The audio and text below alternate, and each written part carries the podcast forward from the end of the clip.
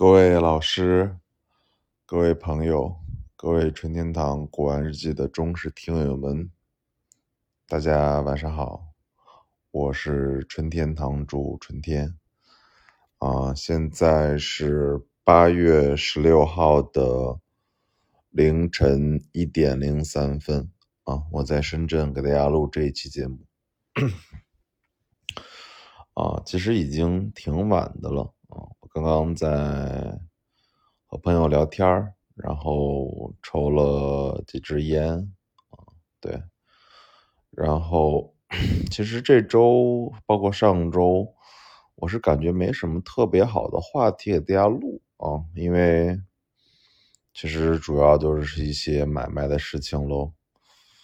嗯，挣钱的事情喽，但是是讲那些事儿呢又。感觉比较平淡啊，没有特别好的东西给大家讲，所以就没录。然后刚刚突然想录，原因是有两个吧啊。我本来想录的节目叫做这个保利拍卖的这个方和一二三的这三场拍卖网拍的，然后我参与的情况啊，但是。等会儿再讲这个网拍的情况吧，我先讲讲几个就是朋友的问题吧。啊，嗯，其实有很多吧。最近很多朋友是通过咱们听众，然后到我的闲鱼店里面，然后让我去帮他去鉴定和沟通的。啊，啊，我首先特别感谢这些朋友们吧，啊，愿意来相信我，来问这些呃相关的一些东西啊。但是我也说几点啊，第一就是，其实古董这个生意呢，我是建议大家还是要少买多看吧啊，因为啊，因为这个对于很多新手朋友来说，其实挺难的啊，因为尤其是在买官窑的时候，很容易被骗吧啊，对，吃亏或者被骗。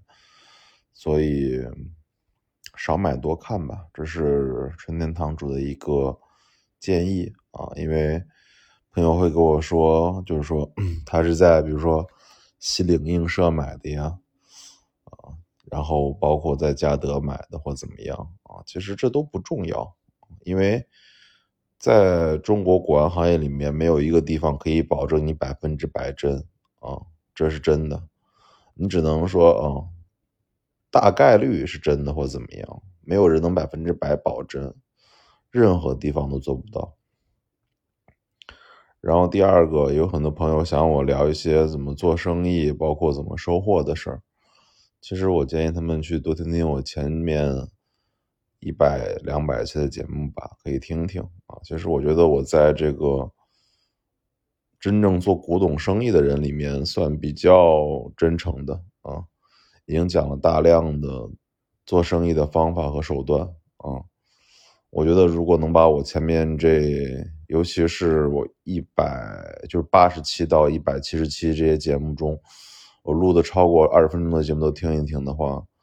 我觉得会很有帮助吧。然后第三个啊，就是啊，很多朋友让我讲一些就是捡漏的故事，捡漏故事。很多了，就今年其实您说，我也 捡了很多漏吧，嗯，所以漏一直是存在的啊，只要你足够勤奋，包括有足够多的渠道去销售的话，我觉得古玩玩的好，一年挣个三四十万、几十万还是很正常的吧，啊，确实，而且利润率还是很多很高的。然后我也希望真正嗯，还有想嗯更找我去聊的朋友，可以通过我的闲鱼号来找我啊，去沟通。嗯，因为啊，我基本上可以做到知无不言吧。啊，除了那种特别特别秘密的事儿啊，大部分的事儿都能够知无不言的给大家讲。好吧，那我们言归正传，今天讲讲我这个保利网拍的这个。战况啊，我这次保利网拍，其实我参与了二十五件的竞拍，一二三三七的吧。然后我先说一下保利网拍吧。我第一次知道保利网拍是那个曲江峰啊，他有一次正好跟我抽烟的时候在广州，他说他在那个 厦门保利的网拍上。买了很多东西，然后我一看，他妈的封面好几件都是我原来卖给别人的，我才知道哦，原来保利和厦门保利在做这个网拍的节目。他说他花六千多买了一个道光官窑盘子，对头凤的，是真的。我说可能吗？然后我一看，还真是真的。所以那时候我长了个心眼，就知道其实保利，包括北京保利、保险保利的这个网拍，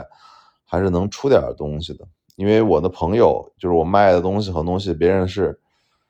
送到这来上拍的，我还傻了。那天我看了看，我卖他可能有四五件，他都送拍了。嗯，讲一下今天的情况吧。嗯，我就讲这二十五件，我怎么买，我怎么去看的。首先我自己先说一下大框，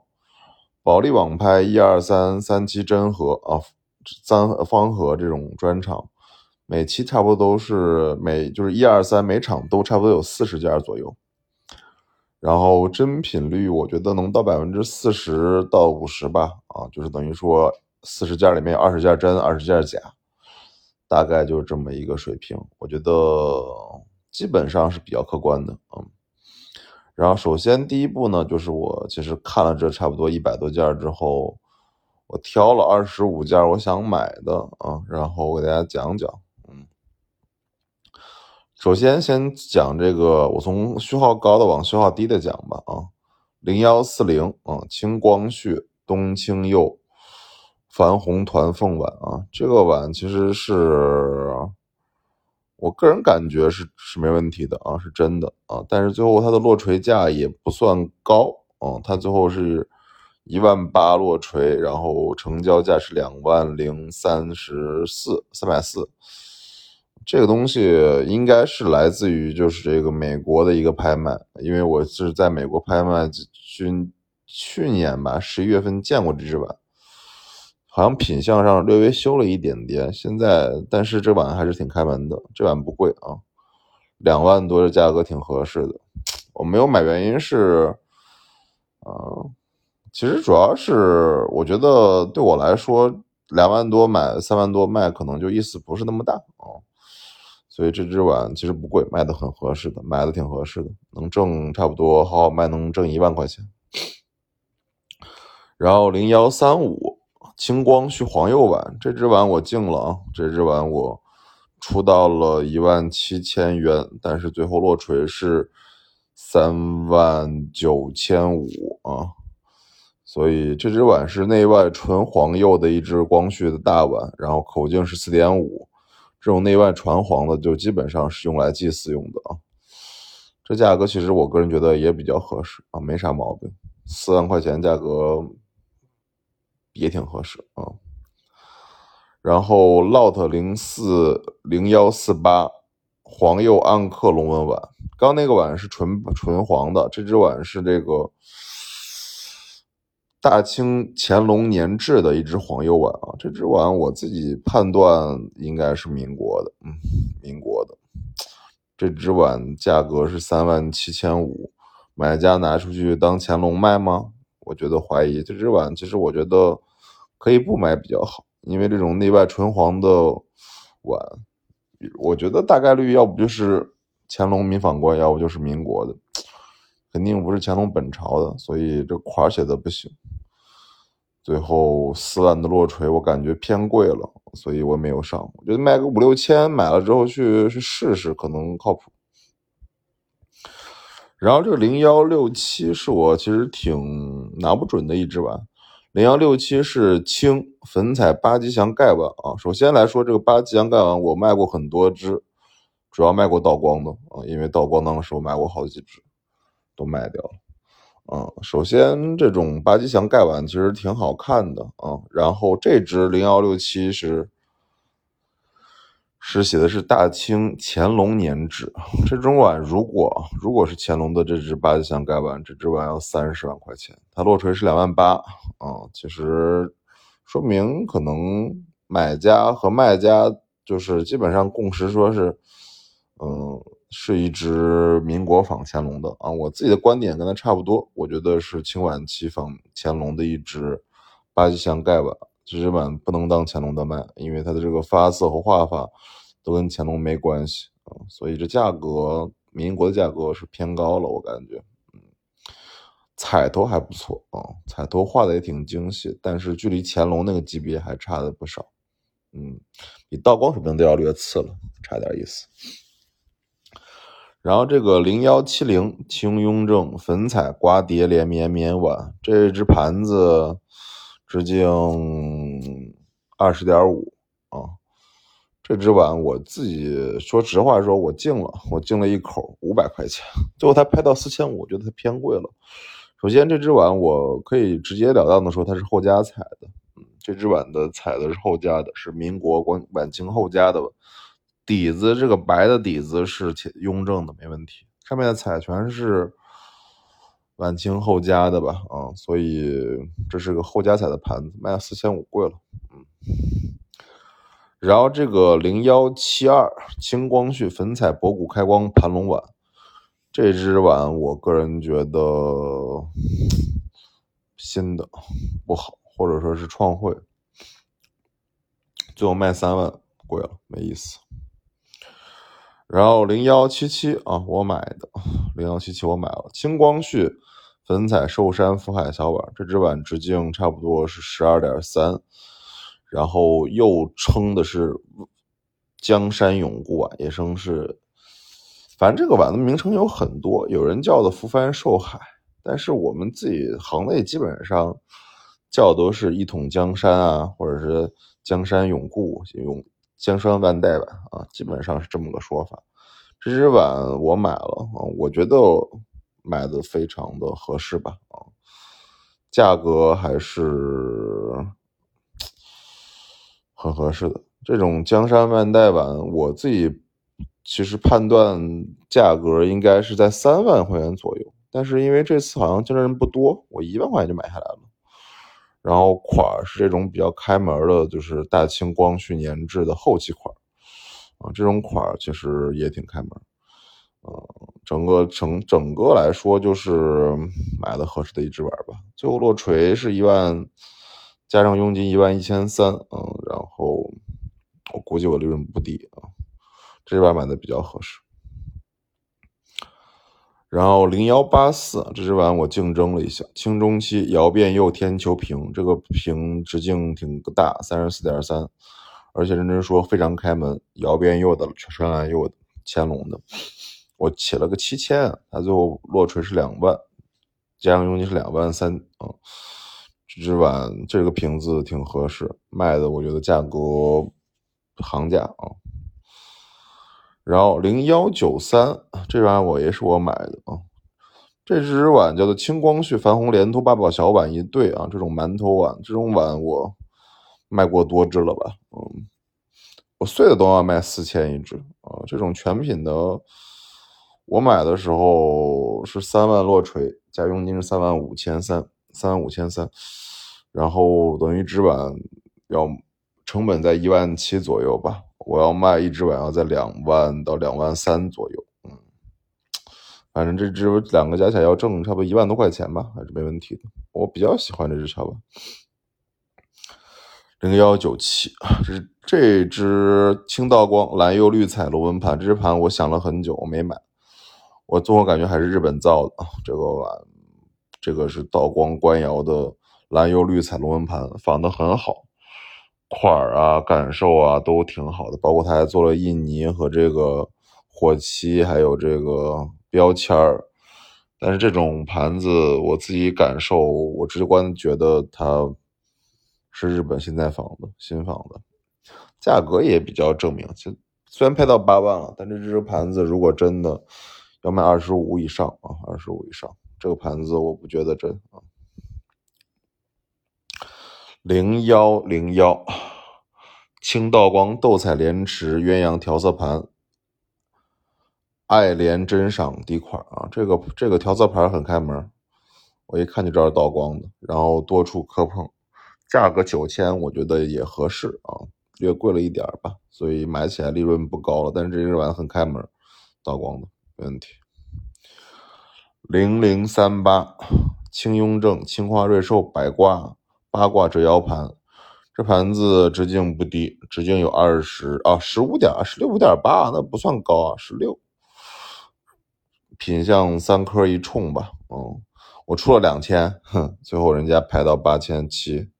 行吧，这东西买不到，嗯。然后再讲一下零零五五这个碗，是我其实琢磨半天的一只碗。就首先来说，青道光青花团鹤八卦纹碗，如果全品的价格是多少钱呢？现在市场价起码是十万左右吧，嗯，八万八到十万吧。这只碗是修过的，修过的，然后同样是有火漆和这个北京北京文物公司的标签啊。我个人直觉上觉得它是老的，但是我有点疑点，因为其实八卦碗我买的很多。但这八卦碗的这个八卦的卦象的这个圈儿啊，圆圈和里面这个卦象，我觉得偏短偏粗了。然后这个整个这个款写的很开门，鹤也开门，云也开门，但这个卦象还有它下面有点生硬的这种文物公司的这种标签，我觉得还是让我觉得有点问题。所以这只碗落锤是一万，我觉得问题不大，问题很大，嗯。零零三九，青道光青花釉里红鼻烟壶啊，这东西开门，我一看就知道它起码是晚清的啊，晚清的光绪的可能概率大一点吧。落锤六千七，六千七。然后再看几个我关注的啊，零三零九，清康熙青花麒麟送子罐子，非常开门的一只大罐子。嗯，高度十六点五，然后底部有一颗，这东西我觉得开门，最后落锤是一万五，我觉得价格也合适，这东西好好卖，往两万多卖也是能卖到的，但是题材有点略普通了，麒麟送子，嗯，然后零三零六，清光绪白釉暗刻海水纹碗，这个碗这个盘子非常开门，然后。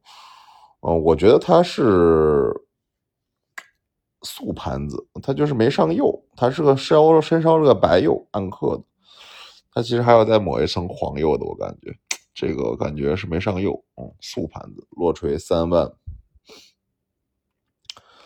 然后零幺四二，这个是佳士得的来源的一只青花缠枝莲纹碗，这个碗一看呢就是佳士得当时那一对儿，我很熟的那对儿。当时佳士得买的时候都要十二万了吧？嗯，英国佳士得那对，然后这次保利上拍，我感觉还是不错的啊。最后卖了十二万，落锤加佣金是三万五，单个碗卖六万多块钱，这价格挺贵的，但是它品相挺好，开门